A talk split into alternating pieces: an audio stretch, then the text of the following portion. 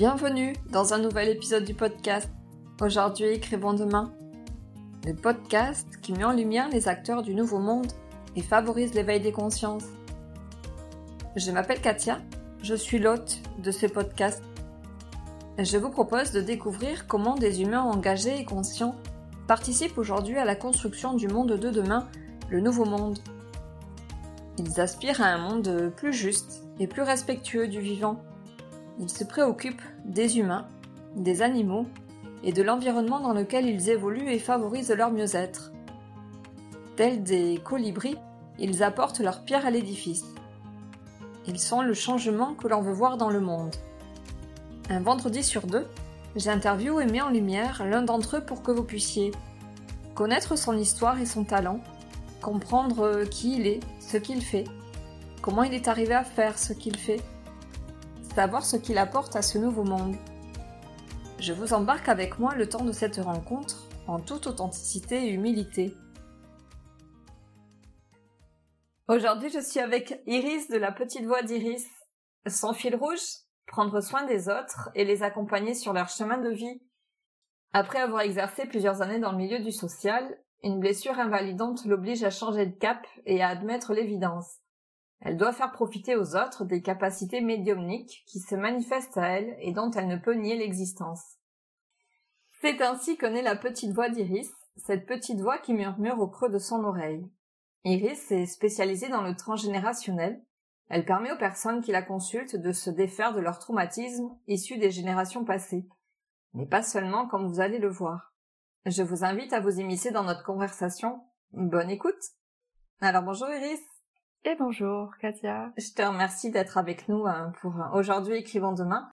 Est-ce que pour commencer, tu veux bien nous raconter comment euh, cette médiumnité s'est imposée à toi? Alors moi, euh, la médiumnité s'est imposée à moi très très jeune. C'est pas quelque chose que j'ai compris dès le départ, c'est quelque chose que j'ai vécu et qui s'est installé au fur et à mesure comme étant cette petite voix qui me caractérise hein, par la petite voix d'Iris. Et euh, cette petite voix, en fait, au départ, je me disais, mais qu'est-ce que c'est? Est-ce que c'est mes pensées? Est-ce que j'entends? Et euh, c'est quelque chose avec lequel j'ai vécu toute ma vie, donc euh, je me posais pas particulièrement de questions, mais quand même, cette médiumnité est apparue dès l'enfance, à travers des événements qui étaient importants, qui me soulignaient des vérités indescriptibles, parce que tu peux pas savoir certaines choses à l'avance, tu peux pas euh, savoir sur le moment ce qui se passe pour l'autre, euh, ni pourquoi la situation est là. Et pourtant, euh, j'avais cette petite voix qui venait me murmurer oui, non, c'est pas ça, ou qui me réconfortait. Et donc ça s'est installé, voilà, dans des événements assez importants où j'ai pris note vraiment de, bah, de cette petite voix plus que d'habitude parce qu'elle venait m'amener des informations importantes. Est-ce que tu as un exemple Ouais, je vais te donner un exemple. Bah, je pense que j'avais trois ou quatre ans il y a eu un membre de ma famille qui est parti du domicile. Donc un événement très important, très traumatisant pour un enfant. avec mes frères et sœurs et puis euh, mes frères et sœurs m'ont réconforté puisque j'étais la plus petite en me disant mais t'inquiète pas, euh, la personne reviendra. Et moi j'ai entendu non, elle ne reviendra pas pour le moment. Ça va être long. Et j'ai dit à mes frères et sœurs ben non, je pense que ça non. La personne ne reviendra pas maintenant. Et je le savais, c'était vraiment en moi. Euh, ça m'avait permis d'intégrer une certaine vérité ce que j'avais entendu et de m'être dit ok va falloir se faire une raison. Et donc de ce fait-là, euh, c'est à partir de là j'ai pris conscience que je pouvais entendre des choses, mais je l'ai pas vécu comme quelque chose d'extraordinaire, je l'ai vécu comme quelque chose d'assez euh, normal. Ça a commencé comme ça toute ma vie, euh, ça a été, j'ai été accompagnée par cette petite voix qui en tout cas me transmettait ces informations. À quel moment est-ce que tu as compris c'était une petite voix. Euh. Alors à travers cette petite voix, il y a eu aussi des passages, euh, on va dire, euh, pendant la nuit où en fait je voyais beaucoup de choses. Donc je me rendais bien compte que c'était quand même quelque chose d'assez spécial que je vivais, parce que je voyais, depuis l'enfance, je voyais beaucoup d'animaux. J'avais pas du tout la notion que j'ai aujourd'hui du chamanisme, mais je voyais énormément de loups qui venaient me voir et où je, je, avec qui j'étais la nuit ou avec je j'étais complètement inclus dans un dans une meute complètement de loups où ça a été quand même assez euh, particulier et où c'était dur à vivre aussi. On a l'image du loup euh, ou de l'animal totem peut-être pour certaines personnes comme dans Walt Disney. Tu vois, les animaux sont gentils, se parlent entre eux. Mais une meute de loups entre eux, c'est dans la nature, c'est animal. Hein. C'était et moi je le je l'ai vraiment vécu comme un animal. Donc je, voyais des choses, je ressentais des choses, je vivais des choses en petites euh, qui étaient euh, vraiment euh, très très fortes, qui étaient pas évidentes et j'osais vraiment pas en parler autour de moi. Alors j'allais justement te poser la question, tu as lu dans mes pensées, comment comment est-ce que tu faisais justement avec ça? Est-ce que tu pouvais ah, j'avais malheureusement, alors moi je viens d'un cadre familial où il y avait aucune possibilité de pouvoir dialoguer de tout ça. Donc j'ai dû grandir avec et prendre sur moi pendant très très longtemps. Et j'ai eu de la chance d'être entourée, je pense, par des guides euh, de lumière euh, qui, qui me disaient toujours ça va aller, t'inquiète pas, ça va aller. Ça m'a permis de tenir, donc j'ai pas eu le choix de faire autrement que de vivre avec. Donc il y a eu ces petites voix, il y a eu ces expériences-là, il y a eu des visions, j'avais des visions la nuit de scène vraiment très très importantes je pense, qui étaient des mémoires de vie passée, de vie antérieure. Donc je me rendais compte que je vivais des choses assez exceptionnelles, mais j'avais tellement peur petite.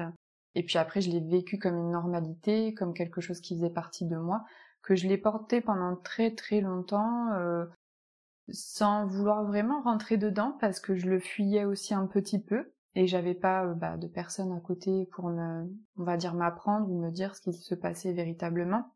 Et puis euh, vraiment, j'ai commencé à m'intéresser à tout ce que je vivais à l'âge de 17 ans.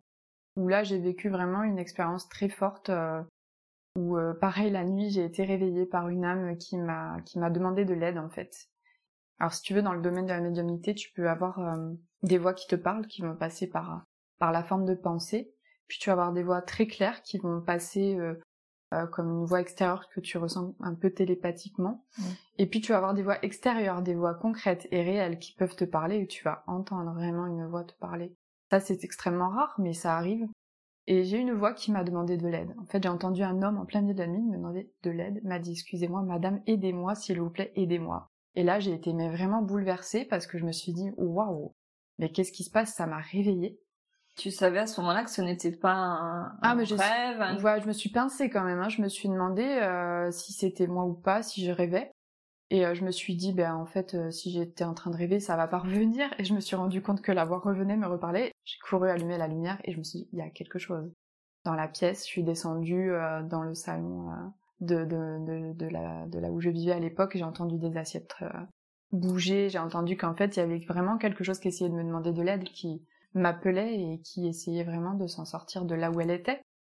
Donc euh, merci Internet parce qu'à l'époque je me suis dit euh, là faut que j'aide quelqu'un et à l'époque j'étais trop paniquée je pense pour entendre mes guides et savoir euh, complètement comment faire. Alors j'avais besoin de me rassurer donc j'ai été chercher sur Internet comment faire pour aider une âme parce que j'ai bien compris que c'était une âme et puis de là en fait allumer une bougie prier pour la personne et voilà j'ai commencé comme ça et là, j'ai vraiment commencé à me dire, là, il y a quelque chose de très fort, et c'est de plus en plus fort.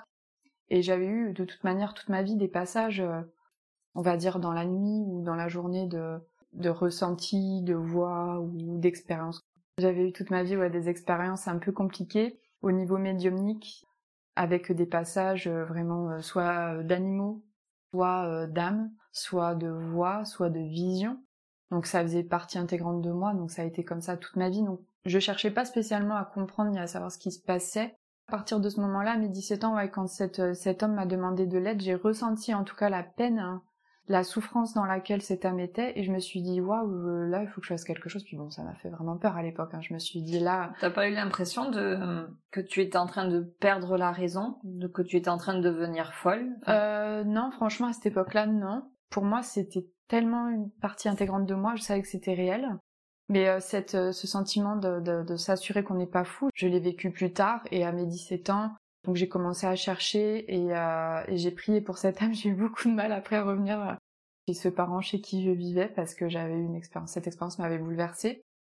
Et puis, mais là, c'était c'était devenu en fait un peu me réveiller quoi. Si tu veux, jusqu'ici, je le vivais de l'intérieur par des visions, par des voix, par des voyages la nuit, par beaucoup de choses qui étaient quand même plus soft, là c'était quelque chose qui était plus impactant.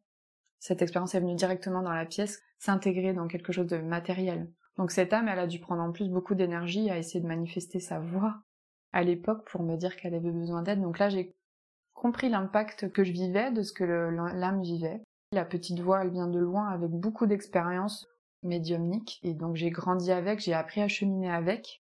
Et après, arrivé à l'âge de 17, entre 17 et 20 ans, là, j'ai commencé vraiment à me dire, euh, il y a des choses qui se passent et il va falloir que j'apprenne euh, à vivre de plus en plus avec pour euh, pouvoir me confronter à ces expériences avec plus de protection. J'ai commencé à travailler, donc quelques années après, et à côté de moi, je suis tombée sur une personne qui était médium, donc sans le savoir, avec qui j'ai pu parler et me confier et qui m'a expliqué un peu plus ce que je vivais parce qu'elle avait plus de connaissances, on va dire, euh, mmh. pratiques que moi. Et donc elle m'a guidée et elle m'a dit mais euh, t'es médium donc euh, elle a commencé vraiment à me dire que bah, c'était pas que des expériences que je vivais, c'est ce que j'étais qui faisait que je les vivais. Là j'ai de plus en plus compris que voilà il y avait des portes qui s'ouvraient à moi et que ben j'avais le choix ou pas euh, d'y aller, mais que quelque part, plus j'allais fermer ces portes et plus elles allaient se rouvrir un peu violemment. Donc j'ai eu beaucoup beaucoup d'expériences euh, qui me sont arrivées, qui m'ont poussé à rencontrer des personnes, qui m'ont guidée. Donc cette petite voix, ouais, voilà, elle est là depuis très très longtemps. Comment tu as réagi à ce moment-là quand on a mis un mot sur ce que tu vivais ou sur ce que tu étais Médium, qu'est-ce que ça voulait dire pour toi à cette époque? Bah pour moi à l'époque, médium c'était vraiment le contact défunt. De toute façon, le médium, c'est vraiment le pont entre euh, les vivants et les morts. Le médium, c'est aussi euh, celui qui fait euh, le pont entre, entre les vivants et les guides, et les êtres de lumière. Moi, à l'époque, je me sentais pas du tout capable de parler à des guides de lumière ou autre. Je me disais, mais pourquoi moi je vivrais quoi que ce soit? Puis j'avais pas spécialement envie d'y aller parce que j'en avais vraiment peur. Au vu des expériences que je vivais, j'avais vraiment peur. Donc j'avais pas spécialement envie de m'ouvrir. Au fur et à mesure, euh, oui, j'ai compris que j'avais pas spécialement le choix. ça faisait partie de moi. Et euh, en fait, après, j'ai eu de moins en moins peur. C'est devenu ma vie. C'est devenu euh, qui je suis. On va dire que ça fait partie de mes qualités. Je l'ai vraiment intégré comme étant un bonus, un plus, et plus comme quelque chose de, de spécial et qui me ramenait à de la peur parce que voilà, j'étais aussi entourée par des personnes qui pouvaient me guider. Donc j'ai eu beaucoup beaucoup de chance. Ce qui t'a permis peut-être d'apprivoiser finalement cette petite voix qui s'est manifestée à toi. Ouais ouais, clairement, c'est vraiment euh, tu t'apprivoises ça. T'apprends euh, toute la vie, je pense, à savoir qui tu es, mais quand tu as des particularités comme ça, vas avoir mettre euh, beaucoup de, conscience dessus pour t'apprivoiser, apprivoiser ces clés que tu as, ces ouvertures que tu as et apprendre. Tu apprends tout le temps à mieux gérer en fait. Et puis au-delà de ça, à travers la médiumnité et à travers tout ce que j'ai appris, qu'il y avait des... Je le savais, mais je voulais pas vraiment rentrer dedans, mais qu'il y avait des défunts, qu'il y avait des animaux qui me parlaient, qui venaient à moi, qu'il y avait euh, aussi des guides, qu'il y avait même, même presque des personnes qui viennent d'autres planètes te parler. Je me suis dit, waouh, il y a tellement de choses en fait avec lesquelles je suis en contact et ça me paraissait incroyable. Et en même temps, il y avait tout ce que je captais moi dans mon corps des autres. Donc ça, ça a été compliqué aussi. Ouais. Bah quand t'es euh, médium, euh, t'as quand même la particularité. Alors euh, on est souvent, hein, je dis pas tout le temps, euh, je dis pas que ce que je vis c'est la même chose pour tout le monde, mais on a quand même beaucoup d'empathie, de ressenti. À la clairaudience, la clairsentience. Donc la clairaudience, tu entends, le ressenti, tu ressens. Et de là, tu te dis, ok, donc j'ai la médiumnité qui est là, j'entends, je ressens, je vois. Mais en plus, avec les autres, c'était aussi ça l'apprentissage, c'était très compliqué pour moi. Ce qu'on appelle aujourd'hui peut-être de manière un peu vulgarisée, enfin l'hypersensibilité. L'hypersensibilité, voilà. sentir euh, les émotions des autres, euh, leur état d'âme. C'est ça. Mm. Donc euh, et puis moi je ressentais voilà ce qui se passait chez les autres. Donc ce qui pouvait se coller à eux, donc euh, des énergies, des entités, leur vécu, leurs inquiétudes, leurs peurs, euh, même parfois des ancêtres hein, qui se collaient à eux ou euh, dans leur dans leur dialogue, dans leurs inquiétudes, je savais que certaines choses ne se feraient pas ou que d'autres allaient bien se passer, donc c'était quand même hyper envahissant pour moi au départ de vivre tout ça. Et j'ai appris au fur et à mesure à décortiquer la multitude d'informations que je recevais pour prendre ce qui m'appartenait et laisser le reste et pouvoir en tout cas interagir, on va dire, plus facilement et mieux me, me servir de mes capacités, on va dire, de ma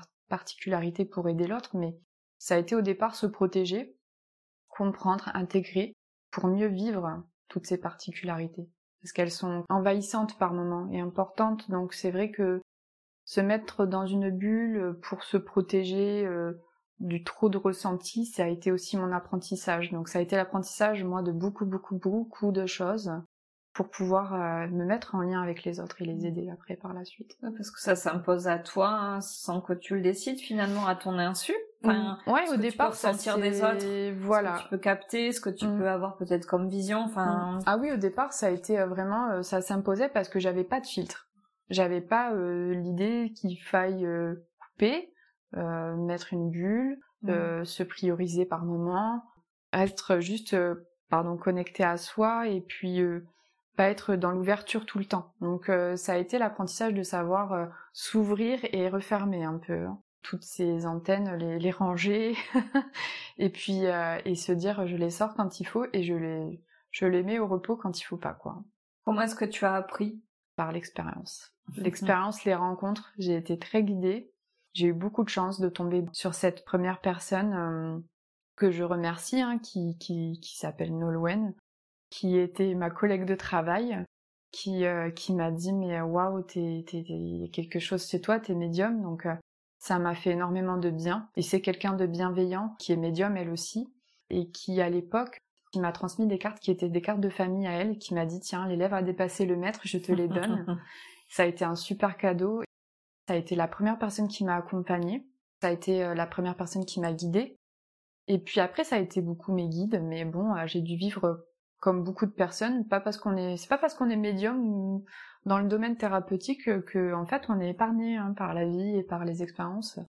Et donc de là, euh, oui, ça s'est de plus en plus ouvert. Je pense qu'on a des lieux où on est prédestiné à être et euh, suite à ça, moi, je suis partie euh, de là, de la région où je vivais pour aller dans la région où j'ai rencontré mon compagnon. Et dans cette région, pareil, j'ai travaillé dans une entreprise où en fait, je suis tombée aussi pareil sur une, une personne qui cette fois-ci était guérisseur, qui m'a aidé aussi à l'époque, qui, euh, qui m'a dit euh, mais écoute, euh, tu, tu, as quelque chose de particulier, je pense que tu as une âme de, de guérisseuse, en tout cas. Que moi, à l'époque, quand il m'a, dit ça, je me suis dit, voilà, là, ça va trop loin. C'est pas possible. Ça a été un long cheminement. Et cette personne était en contact avec des, des, maîtres ascensionnés. Alors moi, j'y connaissais vraiment rien à l'époque. Hein. Je me suis ouverte petit à petit. Oui, parce que c'était pas du tout ton activité à ce moment-là. Pas du tout, pas du tout. Moi, j'étais, euh, j'ai travaillé dans beaucoup de choses, dans, dans le social énormément, donc euh, j'étais toujours dans l'aide au niveau euh, de l'humain, mais je pensais pas un jour faire quoi que ce soit de tout ça, parce que je pense que c'était tellement dans ma vie depuis toujours que je pensais que c'était assez normal. Donc je me rendais pas compte. Je cherchais pas spécialement à faire quoi que ce soit parce que c'était déjà pas évident à vivre. Alors, je me disais en faire un métier, il y avait du boulot quoi. Mmh. Cette personne m'a mis en contact avec euh, un maître ascensionné. Et moi, il m'a dit, va venir te voir. Alors, un maître ascensionné, du coup, c'est un être de lumière. Et tu te dis, mais comment il va venir me voir Et, j'y croyais pas. Quand il m'a dit ça, je me suis dit, mais qu'est-ce qu'il me raconte? Parce que j'avais le côté très cartésien, malgré tout. Euh, je me suis dit, je veux pas rentrer dans des trucs, euh, tu vois, trop perchés ou autre. Je voulais garder ce côté très terre à terre. Il m'a dit oui, va, venir te voir. Donc je, pense que de là, ça, il y a une, effectivement, il y a eu cette présence qui est venue me voir. Ça a été une expérience incroyable où j'ai entendu des tambours à l'époque. J'ai entendu une voix chanter. J'ai eu vraiment une expérience très très euh, spirituelle et euh, j'en croyais pas mes yeux quoi. J'en croyais pas mes oreilles. Je me suis dit mais qu'est-ce que c'est que ça? J'ai entendu des chants je me suis tu le voyais aussi ou tu, tu l'entendais Alors là, ça a été que auditif et euh, j'ai eu une expérience où en fait j'ai beaucoup bougé, où on m'a fait bouger au niveau du corps et j'étais figée, où j'ai reçu, j'ai l'impression une espèce de d'initiation de, de, de ce maître ascensionné qui est venu juste à moi, jusqu'à moi pour me dire euh, allez t'es pas prête mais on va t'aider à bouger certaines choses et euh, donc là, le lendemain, j'ai revu mon collègue de travail, je l'ai regardé, j'ai dit non mais c'est pas possible. Il était écroulé de rire. Et là, j'ai pris vraiment conscience de la dimension de ce domaine-là. À quel point ça pouvait aller loin, spirituellement parlant. À quel point on pouvait vivre des expériences assez fortes. J'ai réalisé encore plus que c'était réel et je me suis dit mais c'est pas possible quoi. Et, et si. Et, euh, et, je me suis dit mais euh, waouh, qu'est-ce que je fais de tout ça? Et de là, cette personne m'a expliqué que lui faisait de l'énergie qui l'accompagnait connaissais beaucoup de personnes dans le monde qui avaient des capacités assez extraordinaires que j'avais du mal à imaginer possibles. Parler des gens qui, pratiquaient de l'exorcisme, qui pratiquaient l'énergie, qui pratiquaient de la télépathie, de la télékinésie. À l'époque, j'avais beaucoup de mal à y croire, donc euh, qui étaient vraiment en contact des personnes euh, très fortes aux États-Unis et ailleurs dans le monde. Moi, ça m'apparaissait tellement incroyable, et moi, je me sentais tellement petite par rapport à cette immensité spirituelle. Cette personne m'a guidée. Je pense que suite à cette euh, intégration euh, par ce passage de maître ascensionné mmh. qui est venu à moi, ça a déclenché une ouverture encore plus grande. Et là, j'ai mon premier guide et un guide qui est toujours avec moi, qui est venu se présenter à l'époque et qui euh, m'a dit je suis le prêtre Pio, je vais t'aider et te guider maintenant. Padre Pio? Padre Pio. Ah oui, c'est pas n'importe lequel, oui, qui est là à tes côtés dans mon mmh. bureau. Mmh, mmh. Donc moi, je ne sais pas, à l'époque, je me dis, mais qui c'est ça, le prêtre Pio? Bon, on n'était pas loin de l'Italie. Euh, les événements n'étant jamais de circonstances, euh, je veux dire, a pas de hasard. Je me suis mis euh, en couple avec quelqu'un qui était d'origine italienne et j'étais du côté de Nice. Bon, je me dis, j'avais toujours eu quelque chose avec l'Italie, hein. je ne savais pas pourquoi, mais je pense que c'était un peu prédestiné. Il y a aussi, ben, tu verras au niveau transgénérationnel, euh, des accointances, puisque dans ma famille, on a beaucoup de personnes qui se sont mariées avec des Italiens. Donc ça, c'était aussi le cheminement, on va dire, au niveau ancestral chez moi, qui était assez marrant. Ma mère aussi était avec quelqu'un d'origine italienne, donc euh, qui s'était remis avec quelqu'un d'origine italienne, puisque mes parents sont séparés. Donc je me disais, waouh, c'est euh, fou, il y a des trucs quand même, tu vois, un peu transgénérationnels du coup, que je voyais chez moi. Et puis bon bah je me disais bon là le prêtre prêtre prêtre Pio pardon qui qui vient à moi et le lendemain, donc j'en parle à mon guide terrestre, à la personne qui m'aidait à l'époque, et puis je lui dis, écoute, euh, j'ai dit, j'ai un monsieur qui est venu me voir, il me dit que c'est le prêtre Pio et qui va me guider, donc euh, moi je prends pas l'importance du truc plus que ça. Et il me dit, mais tu parles du padre Pio? Et je lui dis, ben ouais, je, sais pas. il me dit, oui, oui, non, mais le padre Pio. Et il me dit, c'est quelqu'un de très important, donc euh, je me dis, ok, bon, ben, je sais pas trop quoi en faire, ça me fait un peu peur encore. Et donc euh, il m'a dit non, non, il vient pour t'aider, donc euh, accueille. Donc à partir de là, euh, le Padre Pio a été est toujours avec moi. Mais le Padre Pio, il accompagne énormément de personnes dans le domaine et pas que, hein, même. Tu, tu n'as pas l'exclusivité ah du Padre Pio. pas du tout. il est ouvert à tout le monde, mais personne n'a l'exclusivité de rien en fait. C'est ça que j'ai envie de dire aussi. c'est pas parce qu'on est thérapeute médium ou dans cet espace que en fait on est préservé de tout ce qui se passe ailleurs. On n'est pas au-dessus, on n'est pas en dessous, hein, on est comme tout le monde. On a juste euh, une particularité, comme d'autres ont des particularités euh, euh, que moi je n'ai pas et que j'aurai jamais. Donc on n'est rien d'exceptionnel. Je pense que c'est parce qu'on est dans une ère où en fait ça peut paraître quelque chose de particulier. Mais je pense qu'un jour, la vie fera en sorte que ça sera tellement presque normal qu'on parlera plus de quelque chose qui est de l'ordre de l'exception c'est une particularité, on peut développer peut-être à certains degrés, mais tout le monde n'est pas non plus fait pour ça, parce que c'est pas forcément évident d'être dans ce domaine. Oui, c'est ce qu'on disait tout à l'heure. C'est vraiment hein. pas facile. Ah non, non, non. C'est pour ça que je, je, pense que je peux que je peux dire aux personnes qui voudraient se lancer dans le domaine, c'est de faire très attention parce que c'est très dur. Hein, on peut vous montrer beaucoup de lumière, beaucoup de, de belles choses, euh, et puis ça peut donner envie, mais il y a aussi beaucoup d'obscurité on est confronté beaucoup à d'âmes euh, vraiment noires aussi par moments, de négativité, donc euh, la lumière attire l'ombre et l'ombre la lumière. Il y a un équilibre dans tout, mais c'est vrai que faut savoir beaucoup se protéger et savoir à qui on parle quand on est médium. Parce que ça ne s'improvise pas et on peut pas se dire énergéticien médium comme ça. Non, parce que ça peut être dangereux. Sincèrement, ça peut être dangereux parce que tu as euh, de l'autre côté du voile euh, des âmes pures et gentilles et belles, puis tu as des âmes négatives, néfastes et mauvaises. Et elles vont se faire passer pour des belles personnes, te dire des choses, et elles peuvent aussi te dire, euh, te mettre en confiance et, t'emmener là où il faut pas, donc te manipuler. Te manipuler. Donc Donc quand t'es médium, il faut savoir que tu reçois des messages, mais que tu sais l'énergie si elle est bonne ou pas. Tu sais à qui tu parles globalement. Donc s'il y a une âme qui vient te parler puis qu'elle te raconte taratata n'importe quoi, tu lui dis non toi, je sais exactement que tu n'as pas à être ici, que tout ce que tu me racontes, non, je n'en veux pas, c'est négatif, t'es pas un être de lumière, t'es pas un guide, t'es pas voilà. Donc je prends pas, il faut savoir faire la différence aussi dans toutes ces choses-là. les démasquer. Les démasquer. Et, en fait, il faut savoir traduire l'énergie, les messages, c'est une traduction parce que tu peux avoir des guides qui te parlent d'une manière très claire. Tu vas avoir des guides qui vont te parler d'une manière vibratoire Donc là, il va falloir traduire l'énergie que tu reçois. Et puis tu vas avoir des guides qui vont te, te transmettre des images, et il va falloir traduire les images.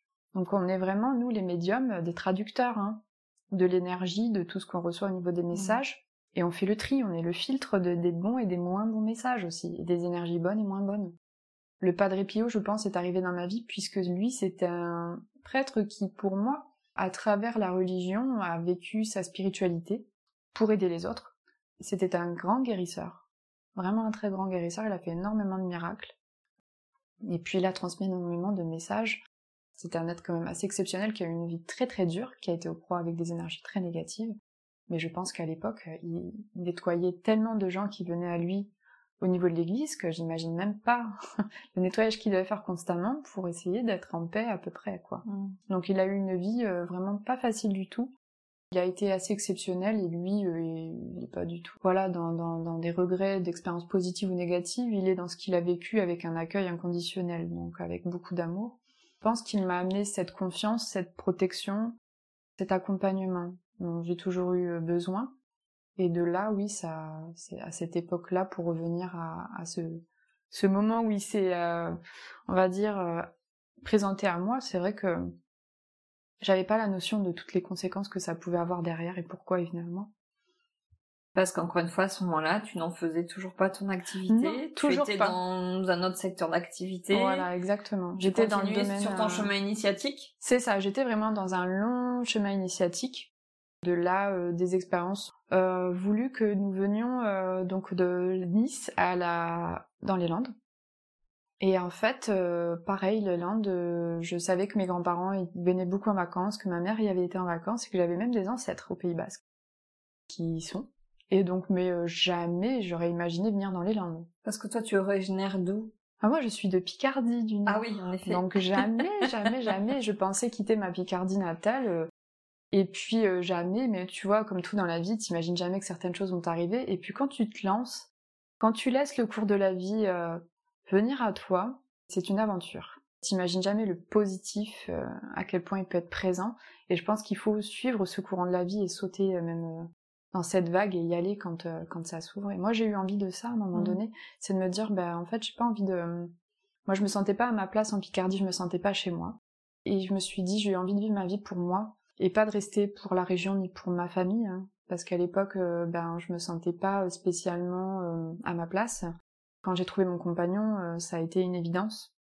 Parce que je pense que quand je l'ai trouvé, je l'ai retrouvé aussi, parce que je pense que c'est pas quelqu'un que je connaissais que depuis cette vie. Ça a été évident, et comme beaucoup de personnes qui, qui, peuvent le vivre, il y a des rencontres qui sont des évidences, et qui sont des, qui sont des retrouvailles. Et euh, sur la côte, on se sentait pas non plus chez nous, donc lui ne se sentait pas chez lui. Euh, côte d'Azur, hein. Il, se sentait pas chez lui non plus.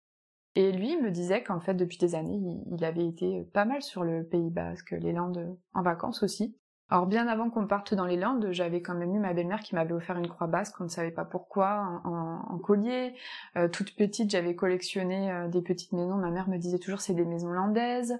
Donc au final, quand je revenais en arrière, j'ai rigolé le jour où je me suis aperçue que chez moi c'était dans les Landes parce que je me suis dit ouais, on était quand même prédestinés, préparés quelque part. Et puis même mes ancêtres étaient dans le, dans, le Pays Basque et étaient venus dans les Landes. Alors je me dis waouh, en fait je reviens à la maison. Et quand on s'est installé dans les Landes, je me suis dit je reviens chez moi. Et est-ce que là, tu te sens à ta place? Est-ce que ton compagnon se sent à, ah sa place? Oui. Complètement. Nous, on se dit landais alors qu'on n'est pas né ici. J'ai des ancêtres ici, mais euh, mais j'ai l'impression d'être revenu à la maison, ouais.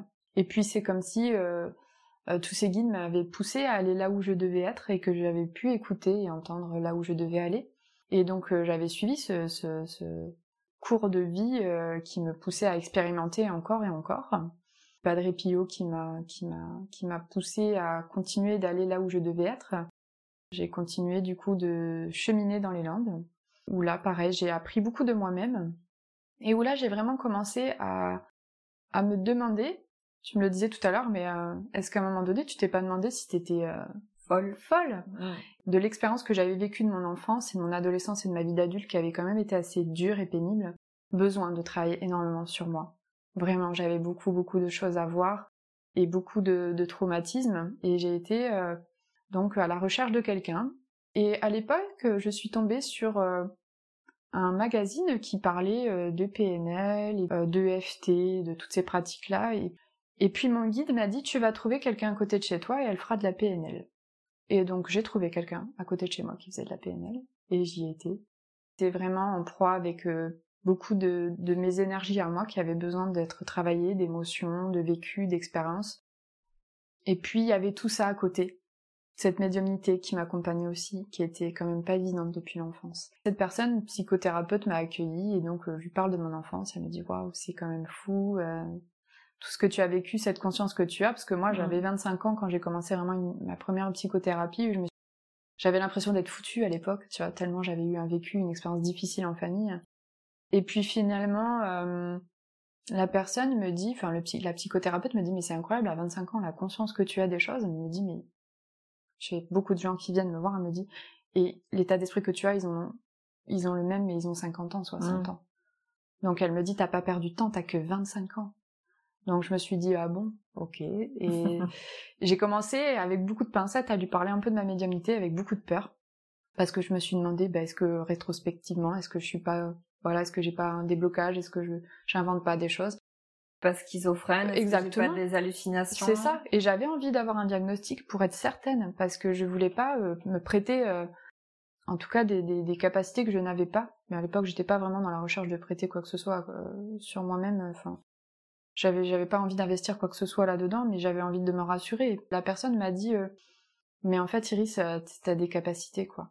T'as des particularités de. Elle m'a rassurée énormément, quoi. Elle m'a dit, non, non, ouais. Ça faisait plusieurs séances qu'elle me voyait, elle me disait, je sens bien, quoi.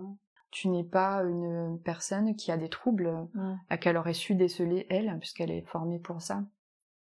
Ça m'a rassurée, et j'ai vu que c'était le début d'un travail euh, où là, j'ai contacté, j'ai eu contact avec une première personne qui était énergéticienne, qui m'a fait mon premier soin. Où là, ça a été quand même euh, assez révélateur, parce que je me suis dit, waouh, je porte des choses qui ne sont pas à moi. Et donc sur ce travail euh, de énergétique, émotionnel et psycho, au niveau psycho aussi, euh, je, je, comprenais et je recevais de la compréhension ben, de, de, cette psychothérapeute, mais aussi de mes guides qui m'expliquaient certaines choses, que je posais des questions. J'ai beaucoup appris, j'ai acheté beaucoup de livres parce que j'avais besoin de comprendre au niveau psychologique, émotionnel, mmh. tout ce que je vivais, tout ce que je traversais à travers mon humanité. J'ai été euh, guidée vers euh, quelqu'un qui proposait de faire euh, un nettoyage transgénérationnel, parce que j'entendais quand même beaucoup de voix dans être reliées à moi. Le vécu était lourd, très très lourd, et j'avais eu la chance d'avoir un grand-père j'avais la chance, j'ai eu la chance d'avoir un grand-père à l'époque qui avait fait un arbre généalogique qui remontait jusqu'en 1650. On a fait un travail transgénérationnel euh, où en fait on m'a coupé juste les liens, on a nettoyé et ça m'a énormément libérée. Et de là, euh, je me suis pas dit je vais devenir thérapeute encore. Hein. Le chemin il a été encore euh, parsemé de beaucoup d'apprentissages où j'ai appris au niveau du domaine professionnel où, où j'étais, je pense à interagir avec les énergies des uns et des autres, ça a été aussi euh, un chemin d'expérience, parce que j'étais au contact de, personnes âgées, j'étais au contact de personnes qui étaient euh, dans des demandes d'accompagnement, mais plus dans le domaine du secrétariat, de l'accompagnement, voilà.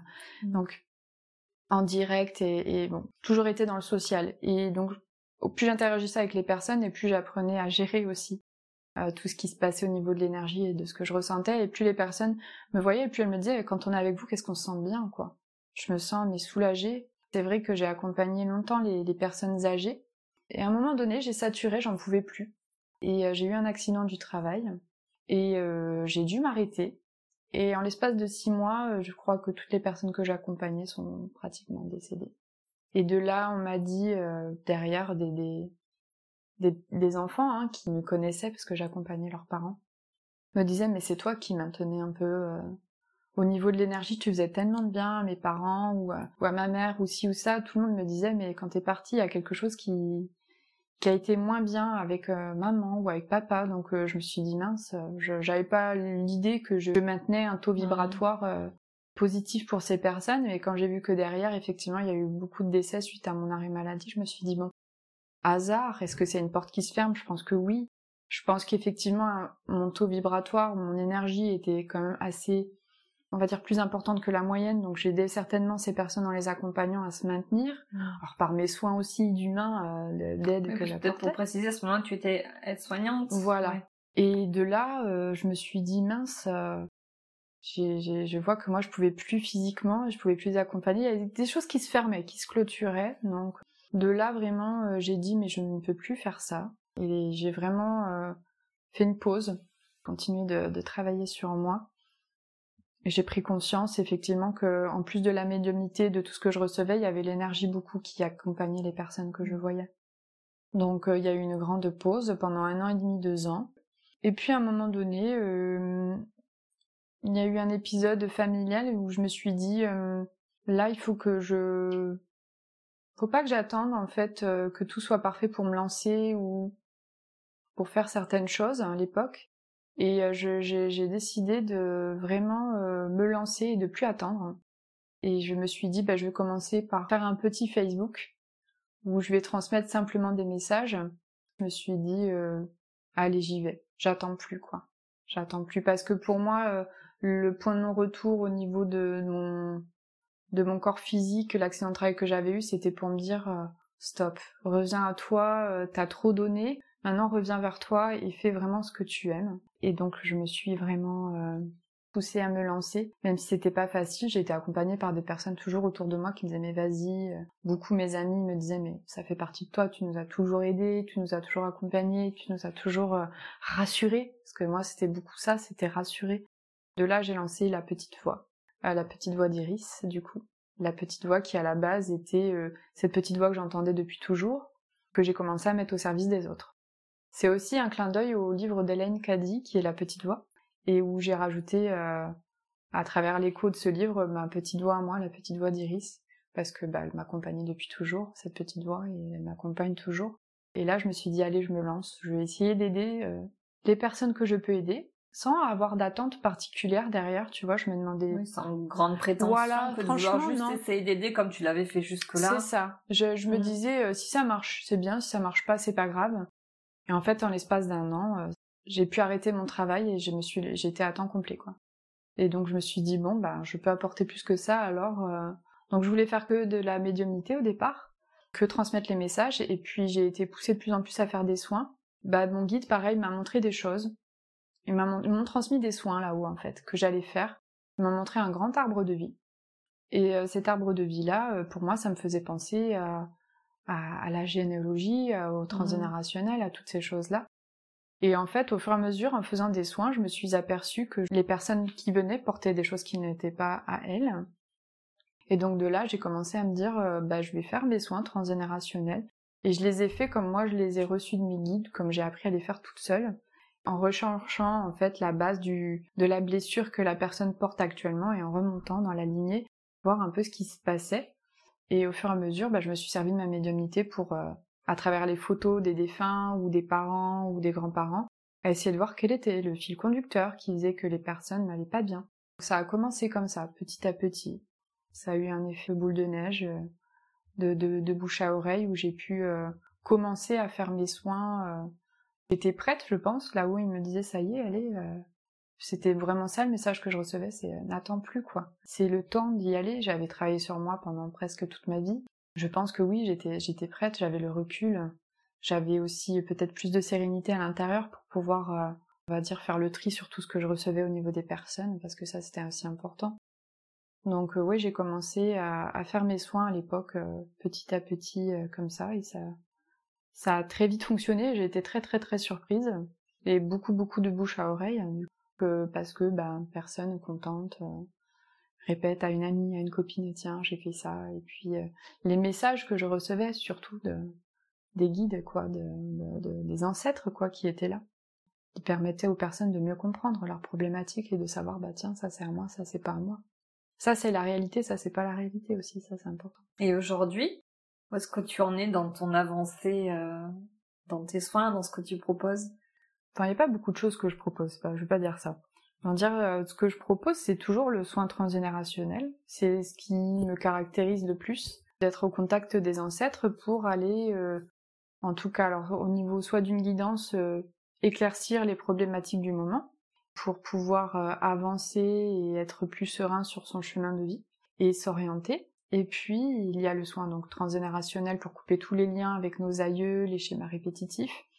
Et puis il y a beaucoup les guides et les ancêtres qui viennent pour euh, aussi euh, faire des soins d'accompagnement qui se situe plus au niveau énergétique, psychique, on va dire au niveau émotionnel, on va dire à un stade euh, non plus qui n'est pas du domaine de la psychologie ni de la psychiatrie, mais où j'accompagne émotionnellement certaines personnes au niveau de leur enfant intérieur, à relâcher, on va dire, du vécu, et au niveau de leur blessure d'âme, d'essayer d'aller explorer en mmh. tout cas euh, ce qui se passe à l'intérieur pour retrouver un axe, on va dire, sérénité. Globalement, c'est vraiment ça.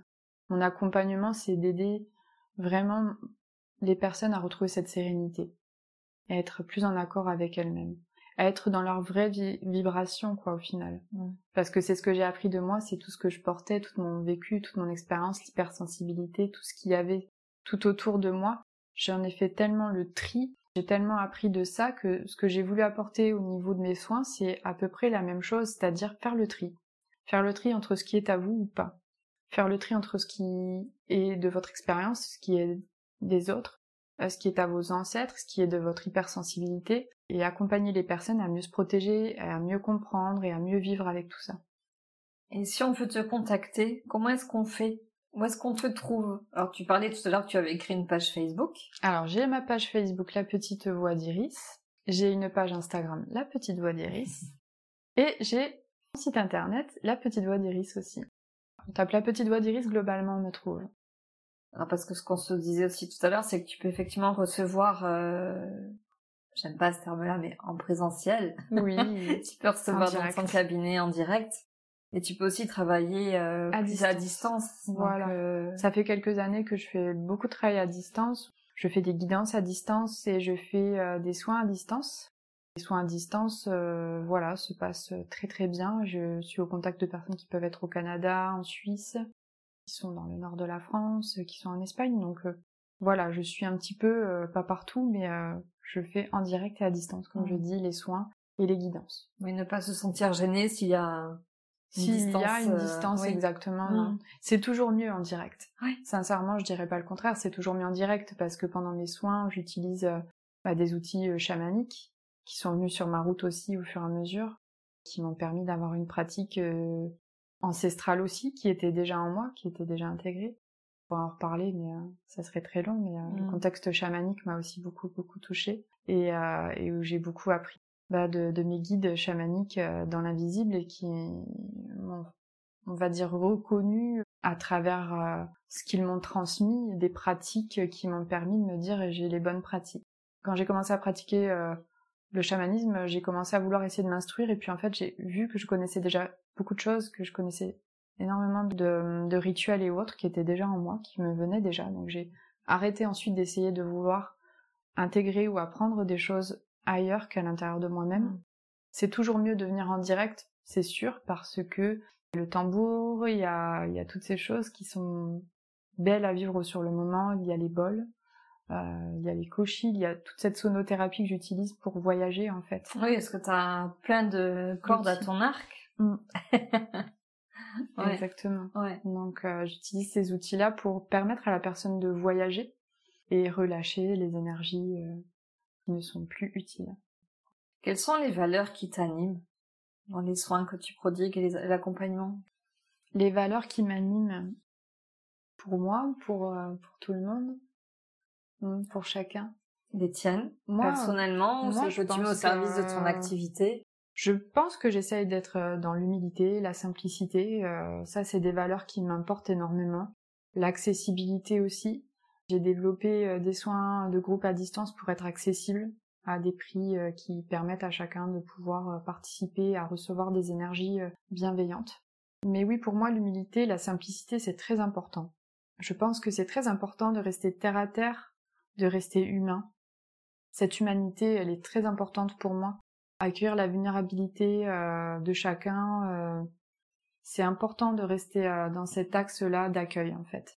Je dirais que c'est vraiment les valeurs qui m'importent, c'est d'accueillir en fait la personne telle qu'elle est, sans jugement, sans prétention, sans voilà, en toute simplicité. C'est vraiment super important pour moi.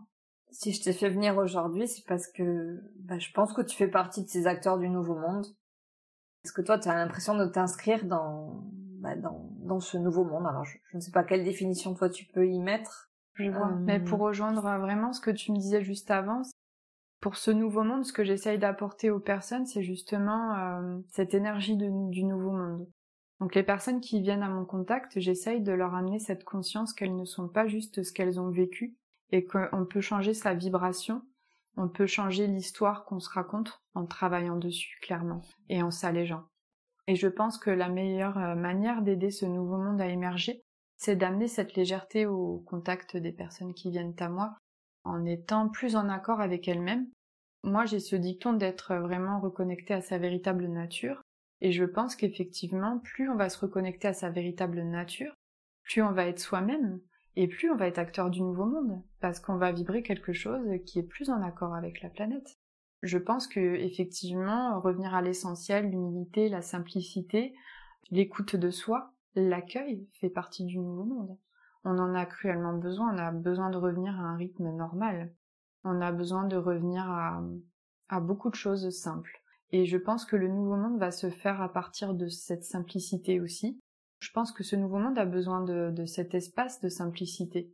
Un espace où on revient à des choses euh, moins contraignantes, où au niveau de la qualité de vie, on est quand même euh, dans un espace, je dirais, euh, de co-création, c'est très important, je pense, de revenir à l'essentiel, à la simplicité, à l'accueil, et que ce nouveau monde, il, va se créer à partir de ça. Je pense qu'aujourd'hui, on est quand même dans un monde où il faut avoir plus. Euh, il faut voyager, il faut montrer, il faut, je pense, euh, avoir beaucoup de choses. Euh, on a l'impression, en tout cas, que certaines personnes cette idée-là qu'il faut avoir beaucoup de choses pour être heureux. Je pense que c'est, on est en train d'épuiser la planète, on est en train de s'épuiser nous-mêmes à essayer d'avoir plus en fait, et de se créer un mode de vie qui est toujours plus épuisant. Ça va forcément euh, amener un clivage. Il faut revenir, je pense, à l'essentiel. Oui, euh, passer de avoir à être. Exactement. Je pense que les gens souffrent énormément de ne pas euh, avoir des choses qui pourraient les rendre heureux. Il faut revenir à qu'est-ce qui se passe à l'intérieur pour que je puisse être heureux, qu'est-ce qu'il faut que je fasse à l'intérieur de moi, mm. qu'est-ce que je peux aller voir à l'intérieur de moi pour, euh, pour faire en sorte que j'ai moins ce besoin d'avoir quelque chose? Enfin, je pense que globalement, ce que j'ai envie de dire, c'est que il faut sortir du matérialisme. Il faut revenir à une simplicité, il faut revenir à la nature, il faut revenir à, je veux dire, euh, peut-être certaines personnes reviennent de plus en plus à, faire leur potager, revenir à utiliser ben, des choses un peu plus saines au niveau des aliments, vivre plus sainement. Je pense qu'effectivement, globalement, le nouveau monde, il va venir dans un espace où on a plus conscience de l'énergie, où on dépense moins, que ça soit, euh, on va dire, la pollution aussi, au niveau de l'essence, au niveau de tout ce qui se passe, ouais. C'est vraiment, je pense, un épuisement de la planète et, de l'être humain qui se passe un peu en ce moment. Tout le monde est très fatigué, tout le monde est très épuisé.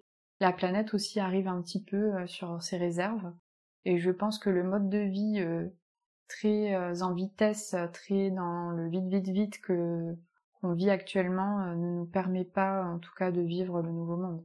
Revenir à, un espace de paix, de calme, de sérénité, euh, là je pense qu'on avec des vrais cycles, des cycles normaux, là oui, c'est revenir à un rythme normal, c'est revenir à, quelque chose de plus sain qui fera partie du nouveau monde. Mmh. C'est respecter simplement les rythmes de la nature, de tout ce qui est, c'est presque du bon sens. Exactement. Revenir au bon sens. Exactement. Mm. Je pense que les, les acteurs du, du, nouveau monde se doivent d'être dans ce bon sens, de respecter, on va dire, euh, la nature. Ça nous ramène à nous respecter nous-mêmes, puisque la nature, tu peux pas la forcer à pousser plus vite. Euh, les arbres, euh, ils perdent leurs feuilles en hiver, ils reviennent au printemps et à l'été. Euh, je veux dire, l'être humain est exactement de la même manière, avec des cycles. Et je pense que si on respecte la nature, on se respecte soi et on apprend à vivre le moment présent avec euh, vraiment euh, toutes ces belles choses qu'on a autour de nous. Je sais pas si j'ai été claire, mais ça comprend beaucoup de choses en fait. Hein, le nouveau monde, c'est c'est déjà en soi le nouveau monde. Oui. Alors euh, c'était pour trouver une appellation nouveau monde, mais c'est bien évidemment quelque chose qu'on est déjà en train d'initier, de construire et de vivre. Oui, on construit et on déconstruit beaucoup aussi. Hein. Oui. On déconstruit énormément. On est vraiment dans une grande grande déconstruction qui peut être psychique, psychologique, mmh. énergétique, émotionnel, conscience. Euh, et dans la matière, il y a énormément de déconstruction. Et je pense que la vérité est quelque chose qui va aider l'homme et l'être humain, la femme, tous ceux qui, qui sont vivants, à avancer vers le nouveau monde. Donc la vérité, euh, je pense que c'est d'être euh, en conscience et en reliance avec la nature, notre nature première. Je pense que cette vérité, c'est qu'est-ce qui fait qu'on est ici sur cette terre, pourquoi on vibre, pourquoi on vit. On vit pas pour avoir plus, pour avoir une grosse voiture, une grosse maison, pour dépenser. Non, on vit pas pour ça. Faut revenir à quelque chose de plus, de plus essentiel et qui a plus de valeur au final. Alors on arrive à la fin de l'interview. Est-ce qu'il y aurait une question que je ne t'ai pas posée que tu aurais aimé que je te pose? Je pense que j'aurais bien voulu parler du un peu plus du chamanisme, peut-être du côté chamanique euh, des, animaux totems, des animaux, euh, de tout ce qui nous entoure au niveau de ces esprits-là, de la nature et autres. Ça, c'est quelque chose qui me touche vraiment beaucoup et qui est très intéressant. Mais euh, on a tout le temps, peut-être une autre fois, d'en parler. Pourquoi pas? Mm. D'accord. Est-ce qu'il y a quelque chose que tu veux ajouter avant que moi j'ai quelque chose à te proposer pour terminer? Bah, moi, tout ce que j'ai à transmettre, c'est euh, que chacun doit, doit trouver, en tout cas, euh, cet espace du cœur qui est déjà présent, de le retrouver, de s'y reconnecter pour être bien avec soi et avec le monde, et d'être soi-même tout le temps, de vous écouter, d'écouter, écoutez-vous, écoutez cette petite voix, je pense qu'elle est hyper importante, cette petite voix de l'âme, hein, parce qu'il y a, il y a la magie des guides spirituels, et puis il y a notre âme à nous qui agit, la magie de l'âme. Il y a notre âme aussi qui communique énormément d'informations. Hein. Donc soyez à l'écoute, euh, écoutez votre petite voix intérieure, voilà ce que j'aimerais dire aux personnes. Et que si elles ont du mal peut-être à l'entendre totalement, que ça se travaille aussi. Et d'être en confiance avec cette petite voix, ouais. Pour finir, moi j'aimerais bien te proposer, euh, tu te souviens les portraits chinois? On faisait peut-être quand on était plus jeune, quand on était enfant, si tu étais une fleur. Tu te souviens de ce, de ce jeu-là hein Non? Pas tellement. Alors si je te demandais si tu étais un, plat, alors ça tombe bien parce que ah, c'est bientôt l'heure d'aller manger, n'est-ce pas? Mm. Si tu étais un plat, lequel serais-tu? Moi je dirais des spaghettis. des spaghettis, ah bah tiens on parlait d'Italie tout à l'heure. Ouais, mais clairement, ouais. Ouais, des spaghettis, moi ça me va. D'accord. C'est ce que j'aime euh, le plus et puis euh, c'est euh, c'est un peu les influences que j'ai eues euh, depuis euh, très longtemps. Donc ouais. Soyons spaghetti. si tu étais un livre. Ah, je, si j'étais un livre, je serais clairement un livre qui m'a beaucoup marqué et que, bah, que je recommande. C'est Le guerrier pacifique de Dan Millman, qui m'a énormément bouleversée, qui est un très très beau livre initiatique. Si tu étais un dicton ou une devise hmm. ou un proverbe. Alors, qu'est-ce que je pourrais dire? Je, je le connais pas par cœur, je sais pas si je vais bien le dire, mais il y a Soyez vous-même, les autres sont déjà pris. Ouais. Celui-ci, je l'adore, mais je trouve qu'il est tellement vrai, en fait. Parce que dans ce monde de paraître où on essaye tous de devenir quelqu'un, est-ce qu'on n'est pas un peu fatigué de ça, quoi? Mais soyez vous-même, quoi. Ça Il y a que ça qui marche en plus dans la vie, hein, c'est d'être soi-même. Hein. Quand c'est pas fluide, euh, revenons à, à ça, soyons nous-mêmes. Si tu étais un film? Alors ça, si j'étais un film. Mon film préféré, c'est Les Mémoires d'une geisha. Ah oui. Et j'adore ce film, il me touche énormément. Et pareil, là, c'est au niveau spirituel que je suis très touchée par l'Asie. Il y a, il y a vraiment une, grande reliance avec l'Asie et euh, je me suis souvent vue et ressentie très reliée à l'époque des, des, euh, des geishas, hein, qui étaient des artistes, hein, qui n'étaient pas euh, autre chose que ça à la base, que des artistes. Et euh, je suis très touchée par ce monde et cette époque-là des geishas et euh, qui je trouve était magnifique et qui avait tout un art d'être très très très beau et par lequel je pense être très reliée. Moi. Certainement, peut-être ai-je vécu une vie à cette époque ou autre qui me touche beaucoup. Et si tu étais un super-héros ou une super-héroïne, qui serais-tu? Si j'étais un super-héros ou une super-héroïne, pas vraiment super-héros, super-héroïne en tête. Hein. Peut-être des personnes qui m'inspirent. Est-ce qu'il y en a une que tu aimerais nous partager Je sais pas spécialement super-héros, super-héroïne. Je cherche. Peut-être n'y en a-t-il pas. Il semble que ce soit la question piège à chaque fois. Ouais, super-héros, super-héroïne, c'est vrai, ça bute un peu euh, là-dessus. Peut-être on peut en rester là. Ouais. ben écoute, euh, je pense qu'on est tous des super-héros et des super-héroïnes pour moi. C'est euh, c'est à nous-mêmes d'être notre super-héros et notre super-héroïne. Et je pense qu'au final, chercher à l'extérieur ce qu'il y a déjà à l'intérieur. On peut être inspiré par beaucoup de personnes, mais c'est vrai que comme ça, j'ai pas globalement. Mmh. Mais soyons notre propre super-héros, notre propre super-héroïne peut-être. Eh ben, très bien. Voilà. Merci Iris pour ta participation. De rien. Et merci beaucoup pour votre écoute.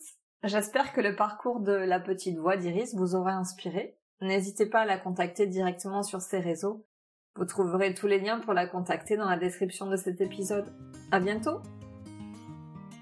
J'espère que vous aurez pris plaisir à nous écouter. Si vous avez aimé cet épisode et que vous souhaitez continuer à découvrir les histoires de ces acteurs du Nouveau Monde, n'hésitez pas à vous abonner. Et si vous voulez être tenu informé de la sortie du prochain épisode, abonnez-vous à mon profil sur LinkedIn. Merci d'avoir pris le temps de passer ce moment avec nous.